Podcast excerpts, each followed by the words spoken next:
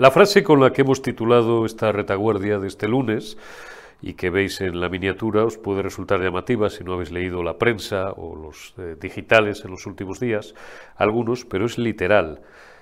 Vete a tomar por el culo.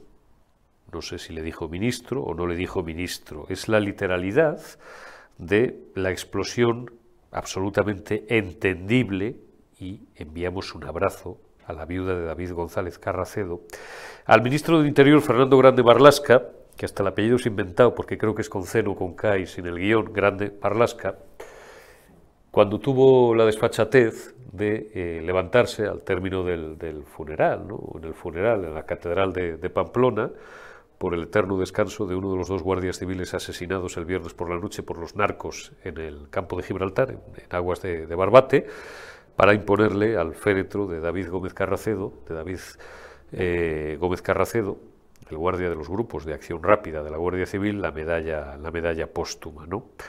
Eh, el incidente fue de un calado completamente brutal, según han relatado testigos presenciales. La viuda estalló eh, y bueno, pues dicen, eh, y, insisto, le enviamos un abrazo porque a todos nos hubiera ocurrido lo mismo que prácticamente pues, pues eh, estaba fuera de sí, se volvió, se volvió loca con toda, con toda la razón del mundo, ¿no? Y le dijo muchas cosas al, al ministro, mientras era aplaudida o era apoyada por centenares de asistentes y de guardias civiles que estaban en la catedral. Intentó ser tranquilizada, como siempre, por, por, no sé si serviles a su jefe o no serviles, o, tratando de que la cosa no pasara más a mayores de lo que estaba pasando, por, por altos mandos, según he leído, no sé si del Instituto Armado o del propio Ministerio del Interior. Parece ser que al, señorito Marlasca le sentó como una patada en donde yo os diga y se volvió a su, a su asiento con, con un notable gesto de disgusto la viuda, otra de las cosas que dijo es que renunciaba, o que esta frase ya es mía, en fin, que se metieran, en, buenas palabras, que se metieran la dotación económica los señores del Ministerio del Interior, porque ese tipo de condecoraciones a título póstumo, como sabéis, lo hemos relatado millones de veces en el caso de víctimas del terrorismo, llevan aparejada una, una ayuda económica que por supuesto siempre es pequeña, es ridícula, es miserable, comparado con el sacrificio de entregar una vida humana, eh, pues por el cumplimiento de tu deber y en servicio de, en servicio de España, a unos tipos que mal gobiernan siempre y, malbaratan el prestigio de, las instituciones que coyunturalmente les toca regir, como es en el caso del señor Marlascal al Ministerio del Interior. A todo esto, este por lo menos, bueno, dio la cara, claro, es que tenía que ir, porque ya si no va, imaginaos. Al que no le hemos visto todavía el pelo, y lo conserva abundante, más que un servidor, y tenemos la misma edad, es al, figura. El figura que el sábado por la noche estaba lamiéndole el culo a los actores en la gala de los Goya, mañana hablaremos en Generación Euro de, ese asunto, y de los multimillonarios señoritos como Almodóvar, que eh, ridiculizan o ridiculizaron, o trataron de ridiculizar, vamos, eh, ofende el que, el que puede, no el que quiere, ¿no? En este caso el vicepresidente García Gallardo de la Junta de, Castilla-León, que también hay que tenerlos de cemento armado para ir allí a que te insulten, pero eso es otra historia. Bien, Pedro Sánchez tenía cosas mejores que hacer, eh, cuál era el ir, insisto, lo vuelvo a repetir, a lamerles el culo a los actores, a, los premios, a la que el arreste de los Goya de todos los años, donde oímos las mismas soflamas y las mismas payasadas a unos millonarios que van de dignos y van de pobrecitos, siempre mendigando más, más subvenciones del Estado, y no ha tenido un maldito minuto, y el domingo tenía la agenda libre, que lo hemos comprobado nosotros y, el resto de medios libres, no ha tenido un maldito minuto para acercarse, pues no sé, a los funerales o para ir a Barbate. Hoy lunes creo que Alberto Núñez Feijóo estaba en, en Barbate a interesarse por una situación que es patética y lamentable. Simplemente una reflexión para terminar. Los narcotraficantes llevan años campando por sus respetos en la línea de la Concepción y en el campo de Gibraltar. En el último año y medio, casi dos años, esto ha sido notorio desde que el señor ministro del Interior, él sabrá por qué y solo él sabrá por qué y su jefe, tomaron la decisión de disolver un grupo de élite de la Guardia Civil que luchaba de forma eficaz 130 agentes contra el narcotráfico. Hay y te lo dicen los alcaldes de la zona y te lo dicen muchos vecinos, los que no jalean a los criminales o los que no viven de los criminales, ahí fue ya el acabose. Y ahí ya los narcotraficantes han convertido eso en un territorio sin ley, como reconocen los responsables de las asociaciones, no sé si sindicales o no sindicales, porque además esta gentuza se aprovechan de que la Guardia Civil es un cuerpo de naturaleza militar y tienen las manos atadas. Por eso abusan de la Guardia Civil. De la policía abusan menos. Claro, la policía también está mucho más politizada, dicho sea con todos los respetos. La Guardia Civil no. La Guardia Civil son eso, militares. Dicho sea, insisto, con todos los respetos y toda la admiración a la, Policía Nacional.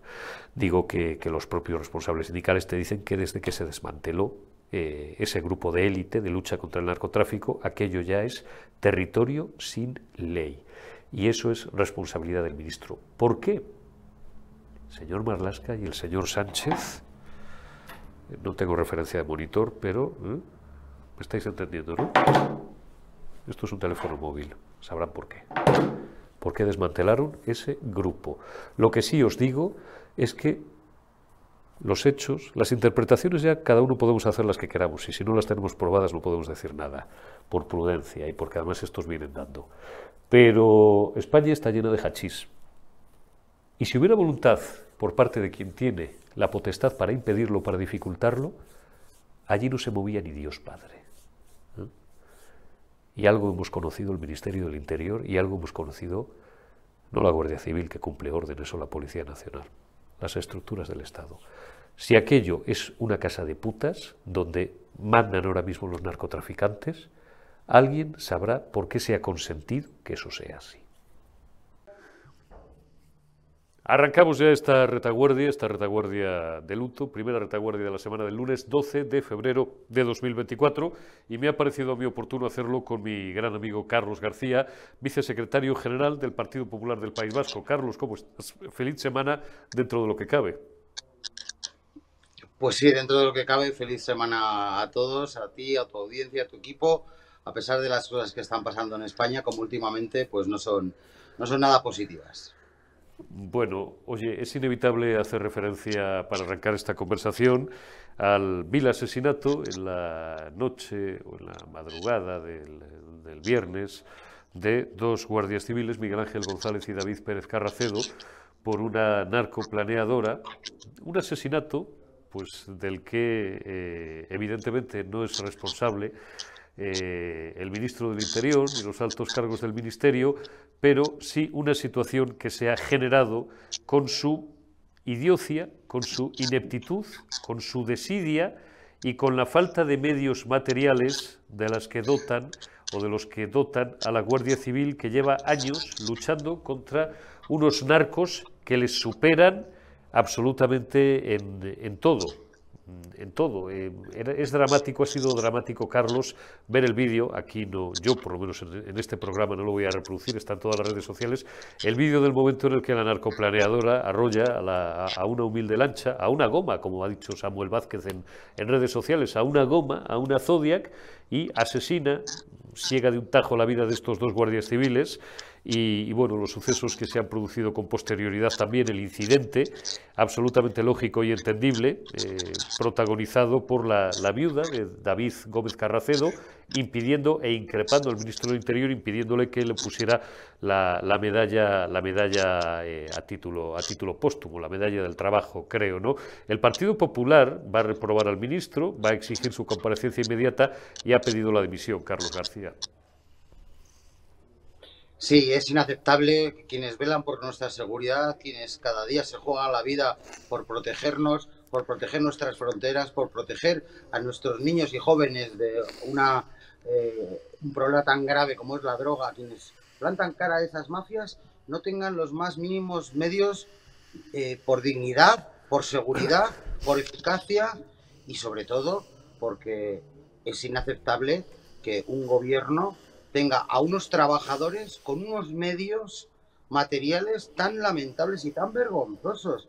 Algunos sindicatos no les estoy escuchando hablar de la indecencia de los medios que tienen para trabajar. Si en cualquier fábrica fallece un trabajador porque los medios que le había planteado el, empresario eran defectuosos, tendríamos manifestaciones tremendas. En cambio, yo no estoy viendo a los sindicatos protestar porque los que eh, los medios de los que disponían los agentes de la Guardia Civil eran lamentables eran indecentes, eran insuficientes y por lo tanto están dejando mucho que desear. Si es verdad que los sindicatos de las asociaciones de la Guardia Civil están todos pidiendo la dimisión de Marlasca en, en, bloque y desde luego desde el Partido Popular también lo decimos porque es inadmisible, es indecente que nuestros guardias civiles estén en esas condiciones trabajando y jugándose la vida contra unas mafias de tráfico de drogas que disponen de todos los medios a su alcance y con inmensas cantidades de dinero. Y por lo tanto creo que es algo que todo el mundo entenderá, que no se puede admitir, es algo totalmente imprescindible que el señor Marlasca y los responsables del gobierno al frente del Departamento de la Guardia Civil pongan su cargo no a disposición de Pedro Sánchez, sino de todos los españoles, que creo que es mayoritaria la opinión de que es eh, totalmente necesario que paguen las consecuencias de algo tan grave y tan irreversible como es haber perdido a nuestros guardias civiles que hayan sido asesinados de esa manera tan vil y tan, eh, eh, tan, cruel, porque no nos olvidemos las personas que además estaban alentando a los traficantes. Es algo, insisto, es algo muy triste que hay que tomar muchas medidas, hay que tomar muchas medidas contra esas mafias, hay que tomar muchas medidas contra quienes están viviendo de esas mafias y del tráfico de la droga y sobre todo, insisto, en estos momentos hay que estar junto a la familia, junto a las viudas, junto a los huérfanos, junto a los compañeros, con el cuerpo de la Guardia Civil. Como ayer, por cierto, estaban eh, los chanchas de Durango, con un gesto muy bonito, eh, hicieron un homenaje en el cuartel de la Guardia Civil de Durango en recuerdo y en honor de los eh, guardias civiles asesinados, algo de lo que me siento muy orgulloso de tener unos chanchas y unos guardias civiles que se consideran tan compañeros como si fuesen de su mismo cuerpo y bueno, pues me quiero quedar con esas cosas también, esos gestos de aprecio, de apoyo a la Guardia Civil, que también se han dado en el País Vasco y también se han dado en Durango, en este caso por parte de los chanchas. Ahora, ahora veremos si tenéis, eh, Carlos Peque o Mar García, si tenéis por ahí esos 20 segundos eh, como como homenaje. Se produjeron homenajes, se han producido homenajes en las últimas horas en, todos los cuarteles y en todas las casas cuarteles de, del territorio nacional, pero si tenéis esas imágenes nocturnas de Durango, me gustará, me gustará verlas. Bueno, antes vemos esas imágenes que es el, exterior de la, de la, catedral, donde, bueno, pues eh, al término de los, funerales, eh, pues un grupo de guardias civiles incluso, no sé si se escucha muy bien ese vídeo que hemos extraído de redes sociales, increpan al, ministro Marlasca y, gritan pues, Marlasca dimisión. ¿no? Y esas imágenes pertenecen a la comisaría de Durango ante el cuartel de la, Guardia Civil, Chainas, rindiendo homenaje también a los, a los guardias civiles. Honor, como podéis, como podéis leer en, este rótulo. Oye, has mencionado un aspecto, eh, ¿cuál es el de que bueno, pues allí había decenas de personas que, dice el alcalde de Barbate que no eran de Barbate, yo no lo voy a dudar, a mí es que me da igual que fueran de Barbate o de, iba a decir el nombre de un pueblo, el que cito siempre, no, lo voy a hacer para que no se enfaden conmigo y, con razón, me da igual que fueran de cualquier otro sitio, pero decenas de personas que jaleaban eh, a los narcotraficantes, a estos asesinos, mientras arremetían contra la Zodiac de la, de la Guardia Civil. ¿Sabes? Y alguien, alguien a lo mejor me dirá, ¿y qué tiene que ver? Tiene mucho que ver. Tiene mucho que ver a la hora de evaluar la podedumbre de una parte de una sociedad en un territorio concreto ante unos hechos deleznables, como podían ser el terrorismo de ETA hace 30 o 40 años, o esto, yo no sé si esto es terrorismo o no, pero al final estamos hablando de mafias organizadas. Los narcos son una mafia organizada que mueve muchos miles de millones y ETA ha sido siempre una mafia. A cuando os gritaban, ¿te acuerdas? Y yo he vivido muchas manifestaciones en el País Vasco, pero tú lo has vivido ahí y además has llevado escolta y te han intentado matar tres veces. A aquellos, aquellos valientes, entre comillas, que gritaban ETA mátalos. A mí me ha recordado aquello, no sé si es una comparación excesiva. ¿Qué, grado de podedumbre o de podredumbre eh, puede alcanzar una, una sociedad o parte de una sociedad, Carlos, para jalear asesinatos en vivo y en directo? Pues sí, en este caso yo creo que es eh, porque hay muchas personas en esas zonas que viven de la, de la droga, viven del tráfico de drogas y viven de ese, de ese drama para tantas personas en nuestro país y de ese negocio ilegal que mueve millones de euros y pues eso ha producido que haya personas tan indecentes y tan infames que son capaces incluso de atentar a los traficantes a que agredan y en este caso asesinen a los guardias civiles, algo que, insisto, no se puede tolerar. Entiendo que aparte de los traficantes y de los asesinos que iban en la lancha y que participaban en esa operación de tráfico de drogas, también se investigue a esas personas que alentaban y aplaudían como si fuese una fiesta, un folgorio, el, el, asesinato, el asesinato con todas las letras, hay que decirlo, de estos guardias civiles, porque arrollar con un buque, con un buque a unos guardias civiles en una balsa, eh, pues eso es asesinarles directamente, ahí no hay ninguna, ninguna objeción y por lo tanto eh, alentar a eso no indica más la, que la podredumbre moral de unas personas que desde luego en algún grado se benefician de ese negocio ilegal del tráfico de drogas y por lo tanto hay que combatir eso también, por supuesto. Carlos, tú eres, eh, vamos a cambiar radicalmente de asunto. Estamos a, eh, a, una semana, menos ya de una semana, de una cita electoral trascendental en Galicia, 18 de febrero, elecciones gallegas. Hoy, a la hora a la que estoy grabando esta entrevista, siempre os lo preciso, porque luego la actualidad nos va devorando y en las últimas semanas o los últimos meses más que nunca estoy grabando esta entrevista aproximadamente al mediodía del lunes, unas 5 o 6 horas antes de que la veáis los que recuperéis este enlace en tiempo real. La podéis ver mañana o el mes que viene, si os parece bien, ¿no? porque siempre se contienen elementos que están pegados a la actualidad y otros que son más de fondo. Digo que a lo largo del día de hoy el, el señor José Félix Tezanos, baranda del CIS, amenaza con intoxicarnos con la última, la última encuesta sobre proyección de voto en estas elecciones gallegas. La práctica totalidad o la mayoría de las encuestas, por supuesto la práctica totalidad, la totalidad eh, le dan al Partido Popular y al candidato a, a la presidencia de la Junta, al, al señor Alfonso Rueda, una mayoría muy holgada. Es sabido que en Galicia se necesita la mayoría absoluta para gobernar, porque el Partido Popular está solo. Y cuando digo solo, quiero decir solo frente a una panoplia de grupos políticos de la izquierda independentista y filoetarra, como el Bildu nacionalista galego a los socialistas, que ya sabemos que están con los independentistas, con los filoetarras y con los golpistas. Fíjate, imperceptiblemente acabo de hacer este gesto. No os lo voy a explicar porque no viene al caso, pero para los expertos en comunicación verbal, no verbal, algún día os lo explicaré. Este gesto, prometo que me ha salido, tiene una, una connotación muy, muy concreta. Os la, os la contaré en algún momento. Digo, los socialistas que ya sabemos con quién están, bueno, hay una parte de la derecha, que no es el Partido Popular, que es minoritaria, que no va a obtener representación parlamentaria, pero que muchas encuestas le dan en torno a un 4% de los votos. Ahora volveré a eso, ¿eh? digo exactamente lo que quiero decir.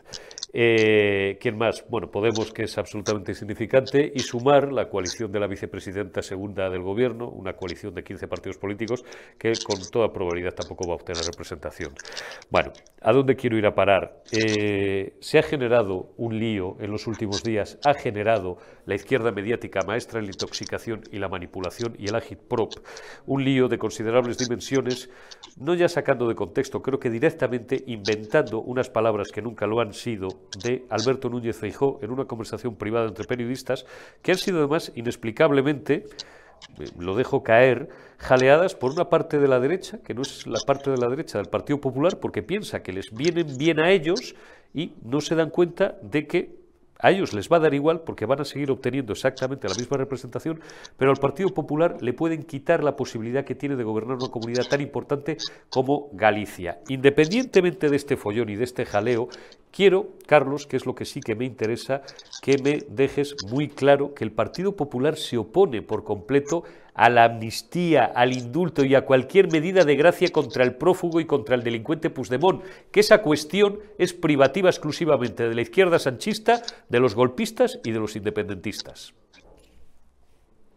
Bueno, desde luego, es que es una noticia que ha tenido tanta repercusión, un bulo, una mentira, una fake news, que ha tenido tanta repercusión porque es justo lo contrario de lo que realmente venimos durante meses diciendo y haciendo hoy seguimos diciendo y haciendo y mañana seguiremos diciendo y haciendo los hombres y mujeres del Partido Popular con Alberto Núñez la cabeza que ayer desmintió muy claramente esos bulos y esas mentiras que han corrido en determinados medios interesados en perjudicar al Partido Popular en las elecciones gallegas. Eh, además liderados e impulsados por el propio Pedro Sánchez y todos y cada uno de sus ministros, claro. que se han lanzado como aves de rapiña, como auténticos buitres hacia ese bulo, hacia esa noticia para darle categoría de noticia de veracidad. El Partido Popular, y ayer lo dijo eh, eh, Núñez Feijóo, él y el Partido Popular estamos total y radicalmente en contra de la amnistía. Estamos radical y totalmente en contra de los indultos. Y estamos total y absolutamente a favor de todos y cada uno de los jueces están investigando todos y cada uno de los delitos que han perpetrado eh, los independentistas, bien sean de presunto terrorismo, de corrupción, de malversación y de alta traición, incluido las intervenciones y la traición de sus negociaciones con el sátrapa Putin. Por lo tanto, quedó muy claro ayer el desmentido eh, por parte de Alberto Núñez Feijóo, pero fijaros si las mentiras y los bulos eh, son graves, que aún hoy en día siguen eh, manteniendo esas mentiras y esos bulos algunos medios y algunas personas, a pesar de que el propio Alberto Núñez Feijóo ha dicho que es totalmente falso y ha dejado clarísima su postura. Si fuese verdad algo de esto, ¿dónde está el vídeo de Alberto Núñez Feijóo? ¿Dónde está el audio? ¿Dónde está la entrevista de él diciendo algo de lo que se está poniendo en su boca de forma manipulada y torticera eh, sobre estas cuestiones que son gravísimas y que él ha liderado que más de dos millones de personas salgamos a la calle a protestar contra la amnistía, contra los indultos, contra la corrupción, en apoyo de la separación de poderes de nuestros jueces y de las investigaciones de los graves delitos, insisto, de terrorismo, de malversación y de eh, alta traición que presuntamente han perpetrado. Yo, en mi opinión, los han perpetrado, los han realizado, los han cometido, pero me refiero a presuntamente porque están los jueces investigando y están los jueces con esas causas abiertas tan graves y por lo tanto es totalmente insostenible este bulo ni un minuto más. Es que es falso, es que el Partido Popular, y lo dijo ayer Alberto Núñez Feijóo claramente, de forma tajante, de forma contundente, está totalmente en contra de la amnistía, totalmente en contra de los indultos y totalmente a favor de los jueces y de que se impulsen todos y cada uno de las causas por los delitos perpetrados por los separatistas. Por lo tanto, siento ser eh, tan claro y, quizás tan efusivo, pero es que mm, da mucho coraje que una vez más en otras elecciones vuelvan a intentar por el medio de mentiras, por el medio de manipulaciones total y perfectamente coordinadas con determinados medios, sacándolo el sábado por la noche, preguntándole a una exministra de Aznar en directo por sorpresa sobre el tema para ver si daba alguna declaración que pudiese incrementar la bola de nieve, con los medios afines al Partido Socialista, todos a la vez simultáneamente sacando la noticia, y todos y cada uno de los ministros, incluido el presidente Pedro Sánchez, difundiendo esa noticia. Hombre, es una operación totalmente preparada, eh, manipulada, orquestada eh, para difundir una mentira y un bulo y, como se suele decir, miente que algo queda.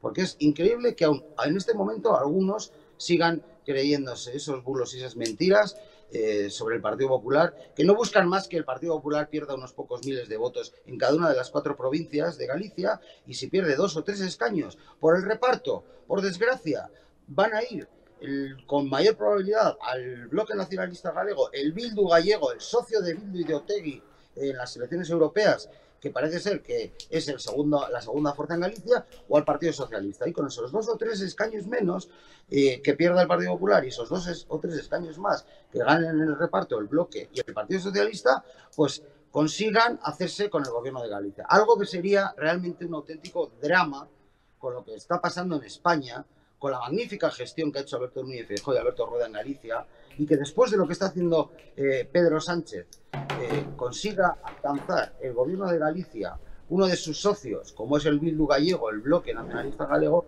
es un drama no solo para Galicia, sino para toda España.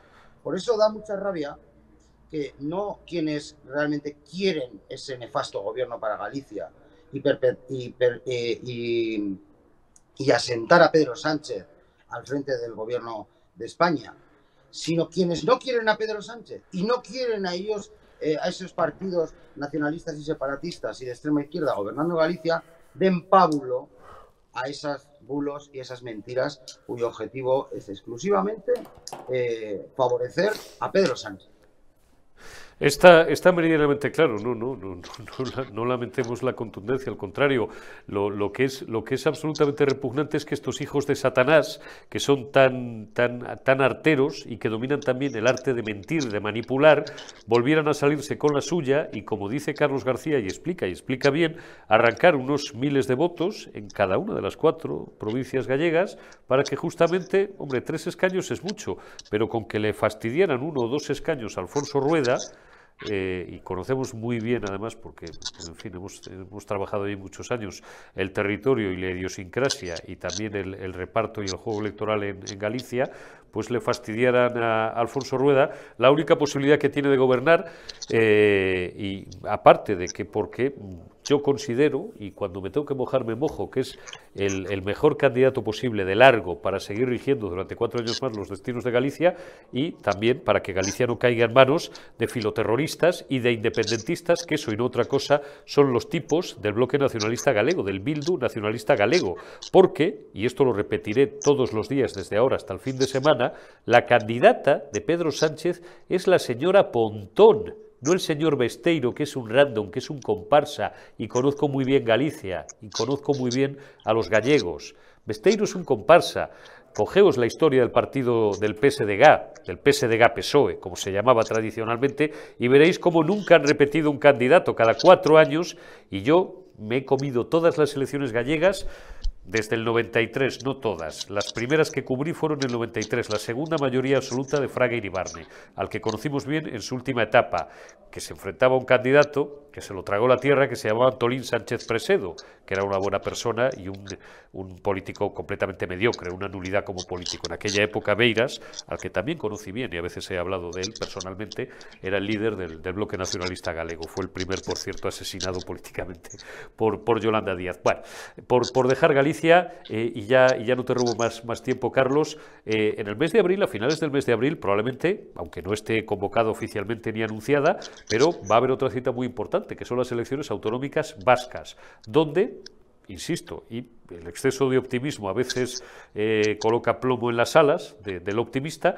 pero lo más previsible es que el Partido Popular al menos supere en, en un 50% la representación que tiene ahora mismo en la Cámara de Vitoria, Carlos. Así es, las encuestas que menos nos están dando, nos están dando a repetir los seis, de, seis escaños de 75.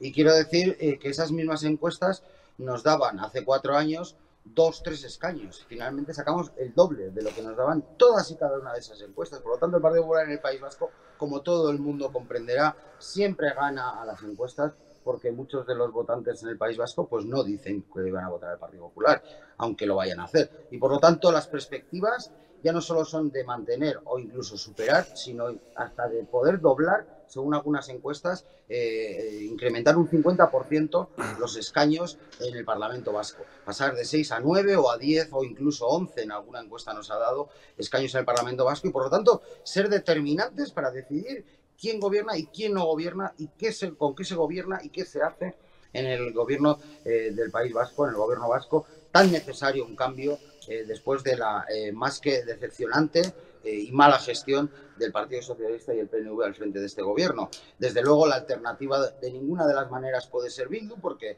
es ir aún a peor. Si el PNV y el Partido Socialista están haciendo mal en Osakidecha o en la educación, Bildu lo va a hacer aún peor. Por lo tanto, lo que hace falta en el País Vasco, sobre todo, son políticas sensatas y políticas de sentido común eh, para favorecer la vida de las personas y dejarse de eh, cuestiones identitarias, de cuestiones separatistas, de cuestiones nacionalistas, de cuestiones que están perjudicando muy gravemente la gestión de los servicios públicos, que están espantando inversiones, que están espantando empresas, que están espantando y empeorando los puestos de trabajo, que hacen que muchos vascos se tengan que marchar fuera, que muchas personas que pudiesen venir a enriquecer nuestra sociedad con su trabajo y magníficos profesionales dejan de venir precisamente por esas políticas identitarias, por esas políticas sectarias, por una imposición lingüística, por una mala gestión, por un nacionalismo exacerbado que desde luego está expulsando a gran parte de nuestra sociedad, está impidiendo que vengan los profesionales mejor cualificados a enriquecer nuestra industria, nuestras empresas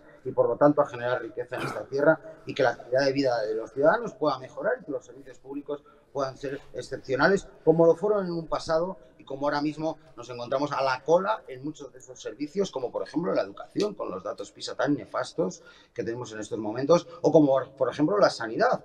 Justo lo contrario que, por ejemplo, ocurre eh, en Galicia en este momento. Por lo tanto, es un espejo al que mirarnos los populares vascos, a los populares gallegos que han hecho una gestión ejemplar de esa tierra y de esa región tan querida y tan apreciada por los vascos como es Galicia, donde aquí además tenemos a muchos gallegos que vinieron en su día huyendo de la pobreza y de la miseria a buscar una vida mejor y que en este momento hay casi tantos vascos que van a Galicia como gallegos que vienen aquí. Por lo tanto, eh, no solo nos hemos estancado, sino que nos han superado en muchas cuestiones, como por ejemplo Galicia en el ámbito de la educación, en el ámbito de la sanidad y en determinadas cuestiones como empresas eh, punteras como el grupo Inditex y otras que están en Galicia y que son un ejemplo a seguir hoy en día, al contrario de lo que ocurre en el País Vasco, donde hay empresas que no vienen, hay empresas que sus centros de decisión los han trasladado del País Vasco a Madrid y a otros lugares de España. Y por lo tanto, insisto, es muy necesario, es muy necesario que no convirtamos el País Vasco en una región de subsidiados, de jubilados y de gente que vive de ayudas y de subsidio público, sino una, una región de emprendedores, una región que genera riqueza, en definitiva, una región, una comunidad autónoma de España que sea un motor del resto de España, como lo hemos sido en el pasado y nosotros queremos que así vuelva a ser y por eso es muy importante que el Partido Popular tengamos un gran resultado, como insisto, apuntan todas las encuestas del País Vasco, querido Eurico. Querido Carlos, te envío un abrazo grande como siempre, cuídate mucho, seguiremos charlando en los próximos días y mucha suerte. De momento, primer hito electoral en Galicia y después, pues sin solución prácticamente de continuidad en pocas semanas, nos veremos en, esas elecciones autonómicas en el País Vasco. Un abrazo, Carlos García. Un abrazo, querido Eurico, mío y de parte de mi compañero y presidente Javier de Andrés, que está muy satisfecho y muy contento de haber estado allí en Periodista Digital contigo en una entrevista en tu redacción, sentado contigo en tu estudio.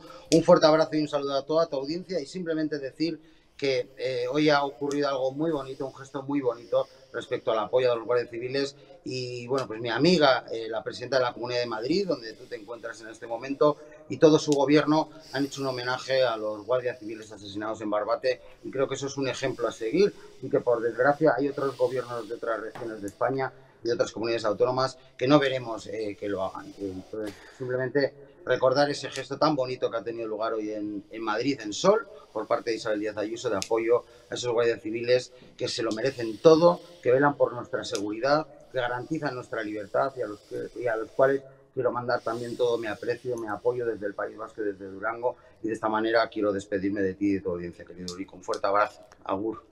Un, abrazo, Carlos Agur, y muchísimas gracias, efectivamente, Isabel Díaz Ayuso, que está siempre donde tiene que estar, a diferencia del frívolo que sigue de momento detentando, ostentando el, poder en el Palacio de la Moncloa. No sé si tenemos ya eh, Ángeles, Ángeles Rives. Ángeles, ¿cómo estás? Eh, muy buenas, bueno, feliz lunes para quienes nos vean en tiempo real, Ángeles, y feliz semana. Pues muy buenas tardes a todos y nada, aquí estamos siguiendo la actualidad. Ángeles, eh, el presidente del gobierno, engancho con, con, el último argumento y luego seguimos desarrollando más, más asuntos, el presidente del gobierno tenía eh, ayer domingo la agenda completamente despejada. No ha tenido el tipo ni un minuto, no sé, para, para acudir a uno de los dos funerales, por los dos guardias civiles asesinados por los narcos. Eh, no sé, habrá enviado algún tipo de pésame oficial a, la viuda. Claro, este no ha tenido huevos para, para, aguantar un chaparrón que le habría caído sin duda, corregido y aumentado como el que le cayó a, a, Marlasca, ¿no? cuando la viuda se levantó iracunda y fuera de sí, cosa lógica, por otra parte, impidió al ministro colocar la, la medallita, la medallita en el féretro del, guardia civil, del guardia civil asesinado. A ver si va a ser, y ya empiezo, empiezo con, el aguijón, a ver si va a ser que, que, no quería incomodar a los marroquíes, el señor Sánchez. Esto a partir de ahora con muchas comillas. ¿eh? Hay informaciones, hay informaciones que señalan, y no vamos a entrar en, en, más detalles, porque evidentemente no nos consta, igual que esta mañana un representante sindical de la Guardia Civil decía que no le constaba, aunque insinuaba alguna, alguna cuestión, porque si no estaría en el juzgado de guardia. Hay algunas informaciones que señalan oscuros intereses marroquíes presuntos oscuros intereses marroquíes en este auge de las mafias del narcotráfico en el campo de, el campo de Gibraltar.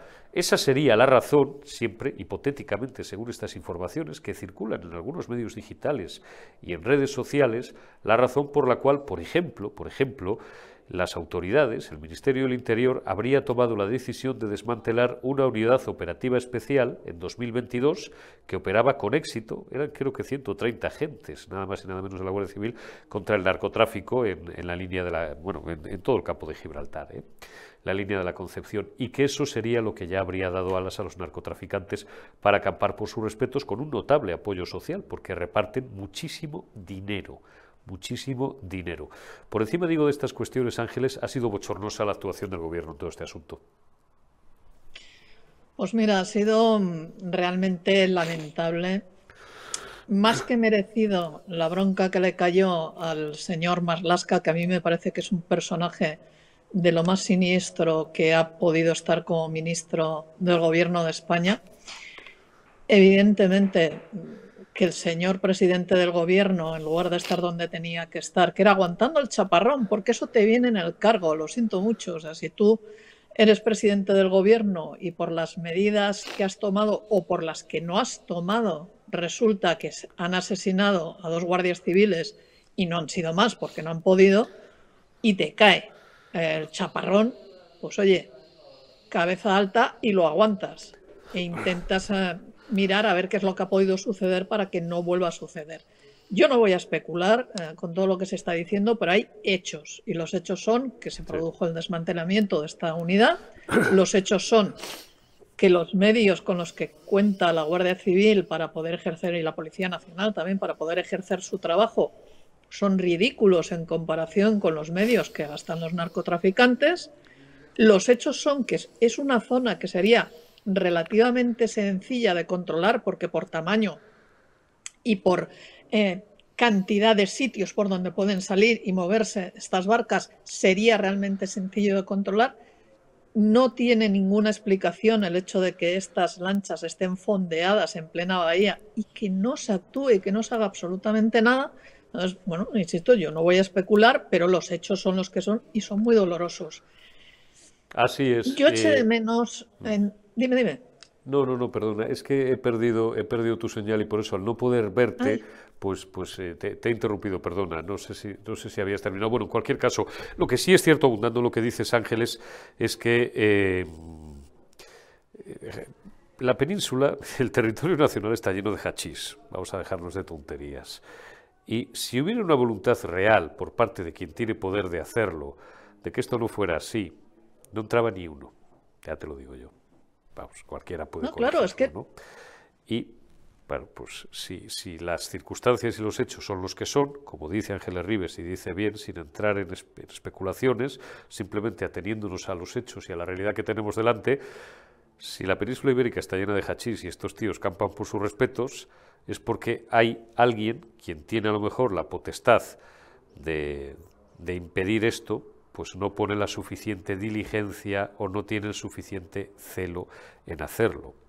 Para más, Inri, el ministro, había estado unas horas antes, unas horas antes, no días ni semanas, unas horas antes allí, antes del asesinato, creo que fue el viernes por la mañana, le dio una entrevista al diario de Cádiz, por cierto, que luego los compañeros del diario de Cádiz, una entrevista previa al asesinato de los dos guardias civiles, los compañeros del diario de Cádiz, lógicamente, han publicado actualizada, esta cosa que hacemos a veces para que la actualidad no nos atropelle, de que te envío dos preguntas por, por correo electrónico, por teléfono, y me las contestas por teléfono actualizando la entrevista. Y esas dos preguntas que se las envían ya, lógicamente, ante un hecho tan terrible y tan grave como el que se había sucedido y que podían alterar las declaraciones del ministro, pues tenían que ver con esto, y el ministro dijo que en todo momento los medios técnicos y humanos, y la actuación de la Guardia Civil faltaría más fue la adecuada, y los medios técnicos fueron los adecuados. Vuelvo a recordar, una Zodiac de 5 metros, una gomita, como ha dicho Samuel Vázquez, una goma, frente a una narcoplaneadora de 14 metros de eslora, de 5 toneladas de peso y de 900 caballos de vapor. Joder, ministro, con los medios técnicos. Bueno, es que, mm, insisto, los hechos son irrefutables. A partir de ahí uno puede sacar sus propias conclusiones. Yo tengo las mías, pero evidentemente me las voy a guardar para mí por prudencia. Pero la cuestión es, si los medios eran los adecuados porque se salió con esa, con esa lancha tipo Zodiac en lugar de salir con las patrulleras que sí, que están mejor dotadas. Ah, que resulta que es que no podían salir porque no estaban en condiciones de perfecta operatividad. Mm. Bueno, ¿y eso por qué? Es que es, es todo muy sencillo. Y al final, cuando tú ves que no solamente las mafias del narcotráfico, sino también las mafias de personas operan en la más absoluta impunidad, bueno, pues hay algo que falla. Hay algo que falla. Entonces, podemos ser muy mal pensados y pensar que es porque se desea que sea así, o podemos ser menos mal pensados y ver que hay unos evidentes fallos, no solamente en la dotación, sino en la seguridad y en la estrategia del operativo. Bueno, esas cosas tienen remedio.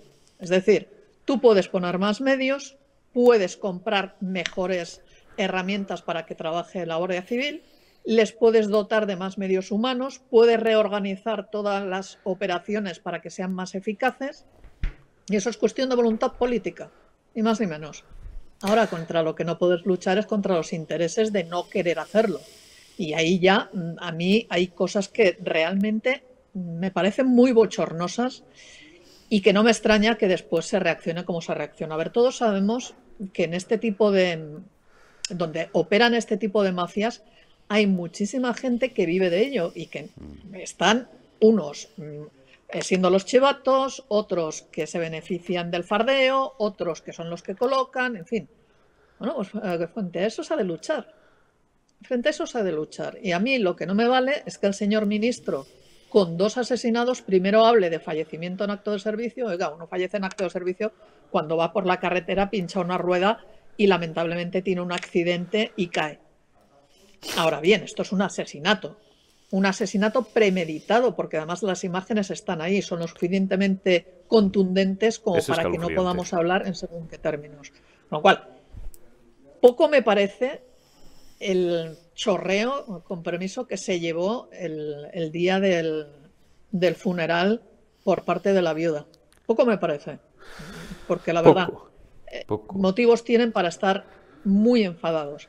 Pero es que además las noticias de cómo están los cuarteles de la Guardia Civil, que se caen a trozos, que están bueno, eso, eso lleva años siendo así, Ángeles, perdóname, eso me duele la, maldita boca de denunciarlo porque, en fin, no, he querido... No se arregla?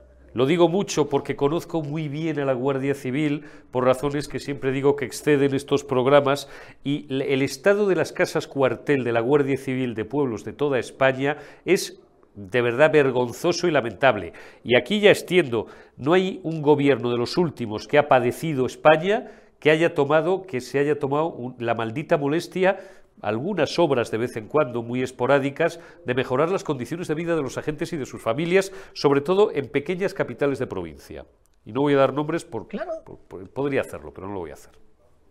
Es que ahí estamos. Entonces, cuando tú ves que durante décadas hay una pasividad absoluta a la hora de mejorar las condiciones de vida y de trabajo de la Guardia Civil, pues oye, a ver, blanco y en botella normalmente suele ser leche. Claro. Es que no hay más. Mm, es un cuerpo que además tiene unas características muy especiales, que no es una policía normal al uso, porque todos sabemos eh, cuáles son las características que tiene. De naturaleza y, estructura de eso se abusa. Mm. Claro, y se abusa de ello. Claro. Se abusa de ello. Entonces, mm, ¿nos extraña que después pasen estas cosas? Pues a mí no me extraña, lo lamento en el alma, desde luego. Ahora, quizás habría llegado el momento que yo sé que los guardias civiles no se pueden plantar, esa es otra de las cosas que tiene esta bonita normativa nuestra, pero todas sus familias sí, ¿eh? Igual deberían de hacer un planteamiento también. Igual que los agricultores se han hartado y están en pie de guerra, pues igual las familias también deberían de hartarse y ponerse en pie de guerra. Pues mira, no es una, no es una mala idea, efectivamente. Como bien dice Ángeles Rives, la Guardia Civil y abusa en los gobiernos, este, este, por supuesto, este, pero, pero mm, los últimos gobiernos todos han abusado de que al ser un cuerpo de estructura de naturaleza y estructura militar donde está prohibida la sindicación por ley, aunque hay asociaciones, etcétera, etcétera y tal. Esta mañana escuchaba en Onda Cero con Carlos Alsina al portavoz o al responsable de medios de, de Jucil, hay que ver cómo ponía el ministro. Y ha sido muy educado, ¿eh? porque lógicamente, claro, no puede salirse de unos parámetros, pero ha sido durísimo, durísimo. Eh, don Agustín, le envío un abrazo. Eh, ha sido durísimo contra el ministro y contra los responsables del Ministerio del Interior. Pero abusan, abusan de eso, como dice Ángela Ribles. Pero a lo mejor las familias sí podían manifestarse yo qué sé, no quiero dar ideas, pero, y además, claro, me dirán, oiga, métase usted donde, donde le llamen, ¿no? Porque, aunque conozco muy bien la Guardia Civil, pero no formo parte de, la gran familia de, la Guardia Civil, ¿no? En fin, es, una auténtica lástima. Oye, Ángeles, muy rápidamente, hablando de, política pura y dura, aunque esto es política también, lamentablemente, hay que ver cómo está Pucci. Está crecido el tío, desde la carta esta que, que, envió, que envió el otro día y que conocimos y tal, ¿no? Y además otro, otro que va, España, es, es, eh, la historia de España y la historia reciente sobre todo está jalonada de canallas que siempre van amenazando con tirar de la manta o con contarlo todo o algún día se sabrá todo. Y esa es la fuente, la fuente y el origen eh, nuclear de, bulos como el que ha generado en los últimos días la extrema izquierda, jaleada por quien no es la extrema izquierda o amplificada por quien no es la extrema izquierda, pero bueno, básicamente por la izquierda, para poner en boca de fijo palabras que no ha dicho, descontextualizarlas y dar a entender esto es como si a ti te quita la cartera, dar a entender, digo, por si alguien no se ha perdido, que ya hemos estado un rato hablando con Carlos García, que está a favor de la amnistía, macho. Esto es como si a mí me quita la cartera un tío en mitad de la calle y yo me revuelvo, intento, dentro de ese natural tranquilo que me caracteriza, intento darle un guantazo y, y, el tipo se pone a correr detrás de mí y me grita a mí al ladrón, al ladrón. Esto es lo que están haciendo los socialistas con Feijó, Ángeles. Sí, pero aquí hay dos cosas a tener en cuenta. La primera, em, los de Junts y en general todo el separatismo catalán eh, tiene una tendencia habitual a guardar mm, y grabar las reuniones y los archivos y estas cosas. ¿eh? Cuidado que, esto sucede. Exactamente. Yo llevo toda la vida escuchando desde el ínclito señor Roldán hablando de tirar de la manta. de la Guardia Civil, que iba a tirar de la manta y luego al final pues eh, no se tira. Ahora bien, hombre, em, cuando uno ostenta un cargo de tantísima responsabilidad como la del señor Feijó, debería de saber también que cualquier palabra suya va a ser usada en su contra por parte de según qué tipo de prensa. Entonces debería ser más prudente a la hora de hacer esos off the records y esos compadreos con la prensa después de los actos, porque normalmente suelen llevar a mm, declaraciones que luego tienes que desmentir. Y amigo, cuando tienes que desmentir las cosas, ya has perdido la iniciativa. Y en este caso la iniciativa la ha tenido, lo hemos visto durante todos dos días prácticamente, pues la prensa que estaba diciendo que Feijóo hubiera contemplado la posibilidad de una amnistía o de unos indultos. Yo he escuchado las palabras después y he visto el comunicado del señor Feijóo diciendo que lo de la amnistía que no cabía en nuestro planeamiento jurídico, bla, bla, bla, y que lo había descartado en 24 horas. Hombre, se descarta al momento, ¿sabes? No hace falta que pasen 24 horas. Es decir, cuando tú envías a hablar de la posible investidura, cosa que es normal, que eso lo tenía que hacer con estos y con todos los demás. Mm. y te dicen, no, es que nosotros estamos valorando la amnistía. El negociador en ese caso tenía que haber dicho, no, no, no. O sea, eso descartarlo de entrada porque es imposible no dejar pasar 24 horas para transmitir que no. Y luego, a mí lo de los indultos, yo lo que le he oído al señor Feijó es que no puede haber unos indultos que no estén condicionados a el arrepentimiento de los delitos cometidos y a la firme promesa de que no lo volverán a hacer y que por lo tanto no se pueden contemplar en ningún caso. Claro, a mí eso también me inquieta. Pero eso es lo que dice la ley, Ángeles, es decir, la, Pero cuidado que el indulto es potestativo. No tienes ninguna obligación de indultar a nadie. No, es una medida de gracia, no es jurídica. Es una medida de gracia. Y por tanto, si lo que pretendes indultando a personas, por mucho que te prometan que no lo volverán a hacer y que tal y cual, es desinflamar una situación que no está desinflamada en ningún caso. Es que los que vivimos en Cataluña lo sabemos perfectamente. No está desinflamada. Y segundo, ¿Por qué tienes que dar una medida de gracia como esa a un delincuente por motivos políticos y no a cualquier otro delincuente? Es que eso vuelve a ser una discriminación absoluta frente al ciudadano normal y corriente frente a los políticos que están en una casta privilegiada y superior. O sea, yo puedo entender esa medida de gracia en unas circunstancias muy, muy determinadas y desde luego no concurren en ningún caso aquí, ni aunque Puigdemont saliera en prime time diciendo que se arrepiente, que lo siente mucho, que no lo volverá a hacer, es que no, no le daría el indulto tampoco. Porque ha cometido, si se demuestra que ha cometido un delito, lo que tiene que hacer es pagar por él como pagan todos los presos de este país. Y no caben medidas de gracia simplemente porque es un tema de políticos. Entonces, mm, a mí me gustaría más contundencia en ese sentido, porque a mí no me deja tranquila. A mí no me deja en absoluto tranquila el hecho de que diga, bueno, es que si se arrepiente le daremos el indulto, sí. pues, pues vale, pues no me vale.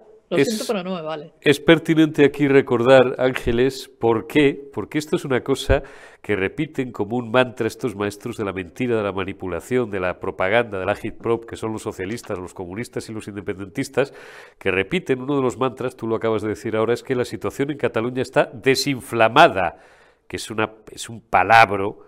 A ver si un día le preguntamos a don Arturo, eh, a don Arturo, qué opina del palabro, eh, aparte de horrísono, no tengo yo muy claro que esté aceptado por la RAE, desinflamado. ¿Está desinflamada la situación en Cataluña? ¿A ti te lo parece? Tú que llevas décadas sufriendo, tú y miles de patriotas y de compatriotas que además habéis tenido responsabilidades políticas y no menores, y habéis tenido que aguantar no ya acosos y escraches, ahora se, ya, se ha importado el término este también horrible eh, de, del argentinés, del argentino escrache, y, agresiones hasta con piedras, que aquí nos las has enseñado en más de una ocasión, ¿a ti te parece que está desinflamada la situación desde tu experiencia? Porque desde Madrid eh, aquí no vemos que esté desinflamada en ningún caso, todo lo contrario. Estos perdón, es la única licencia que voy a permitir. Estos hijos de puta están más crecidos que nunca, gracias a la tolerancia del gobierno y a la complicidad del gobierno de España.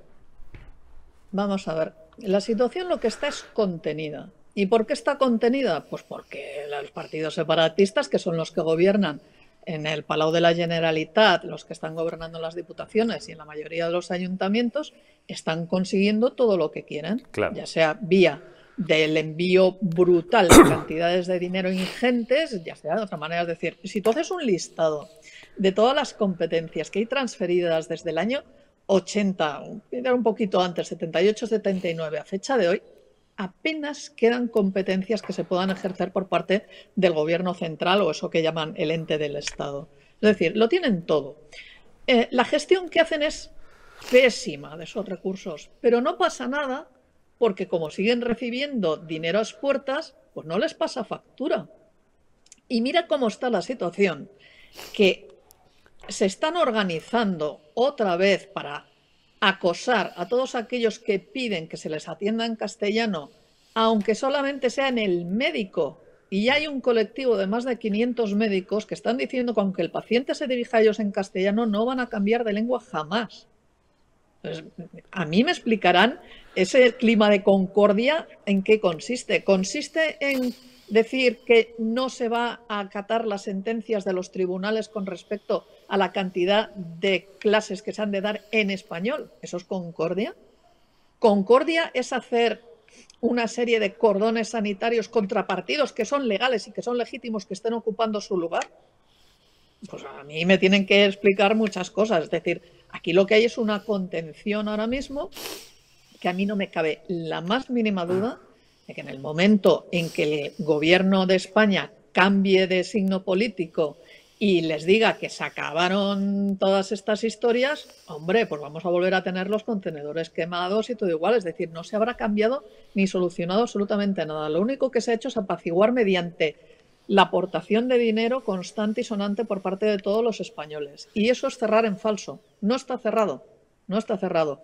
Y luego, aparte todo lo que nos estamos enterando de todas las tramas rusas, putinianas, etcétera, que cuanto más sale, más escalofriante es lo que nos estamos enterando. Entonces, mm, una de dos, o son unos cínicos, o tienen una malicia mm, enorme, o aquí tienen una ingenuidad que también raya en lo criminal. Yo, tienen mucha, mucha malicia. Hoy el confidencial, hoy, perdóname, hoy el confidencial publica habla de, varios, no sé si son dos o tres o hasta seis, estoy citando de memoria porque lee uno las cosas a las seis de la mañana eh, y en, aluvión, en fin, varios eh, criminales y, expertos, gente cercana al Kremlin, ¿no? según dice, o al propio Putin, según dice el Confidencial y algún otro medio que no recuerdo, que habrían estado pues, en España y en concreto en Cataluña en las fechas clave del, llamado Prusés, es decir, del, golpe de Estado, los previos al golpe de Estado. Esto también lo digo en atención a algunos, algunos medios,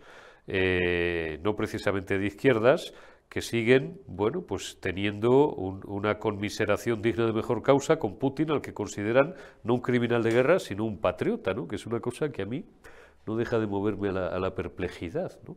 medios, no quiero, no quiero mencionar o no quiero calificarles como de derecha extrema, porque si no se me va a echar encima parte del respetable, pero coño, es que es así, es que Putin es un criminal de guerra y, es un tío que vive desde hace años de destabilizar a países de su entorno, incluso a los que no son de su entorno. Si intervino hasta en las elecciones americanas, tú fíjate lo que no podría hacer con España. Para él somos muñequitos. Bueno, pues hoy el Confidencial, os lo cogéis y os lo leéis, publica como emisarios, según dice este medio, o, o gente cercana al Kremlin, pues estaba en Cataluña, pues ¿para qué? Para enredar, vamos a dejarlo ahí. Esto es así. Sí, sí, pero además eh, aquí eh, primero, es una investigación que han llevado a cabo el Confidencial y el periódico, que hoy han, ha salido a la luz. En ella están hablando de que estos em, agentes del GRU, o sea, poca broma con esto, llevarían al menos desde 2014, acordémonos del 9 de noviembre de 2014, que fue cuando el señor Artur Mas, hizo el primer referéndum, entre comillas, eh, para si, Cataluña debía ser un Estado independiente o no. Recordémonos de todo aquello.